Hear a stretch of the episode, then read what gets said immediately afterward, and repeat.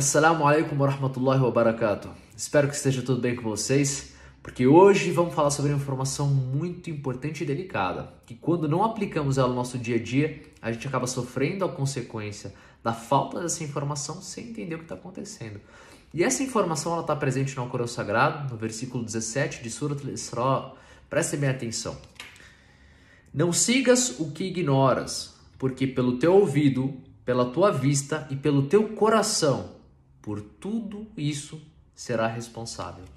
Olha que importante a eloquência que tem nesse versículo, que fala e nos chama a atenção para tomarmos cuidado com o que vem de fora. Porque tudo que vem de fora interfere no nosso interno. E a gente sabe cientificamente hoje que é o nosso interno que cria a nossa realidade de fora. Olha que incrível isso. O que vem de fora interfere no nosso interno, que é a nossa mente, nossa alma, nosso espírito, e o nosso interno muda a realidade externa.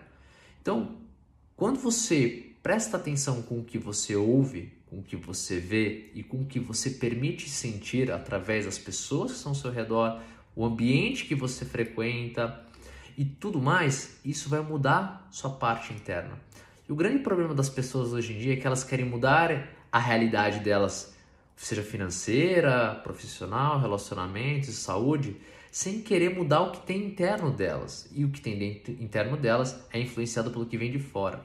Então, fica meu convite aqui para a gente se policiar mais com o que, que a gente está ouvindo, porque as palavras que a gente ouve, ou a, talvez a música que a gente está ouvindo, ela pode impactar nossos, nossos padrões internos, nossas crenças, consequentemente, levando a nossa vida para ruína. E o que a gente olha, a gente olha para o pecado ou a gente olha para aquilo que nos alimenta, que nos traz mais fé, mais abundância e nos aproxima mais do nosso Criador.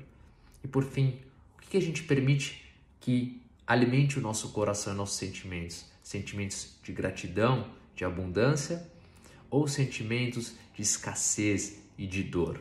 Isso tudo depende das nossas escolhas. Por isso que no versículo se fala que tudo, por tudo isso será responsável. E a única coisa que a gente é responsável são as nossas escolhas.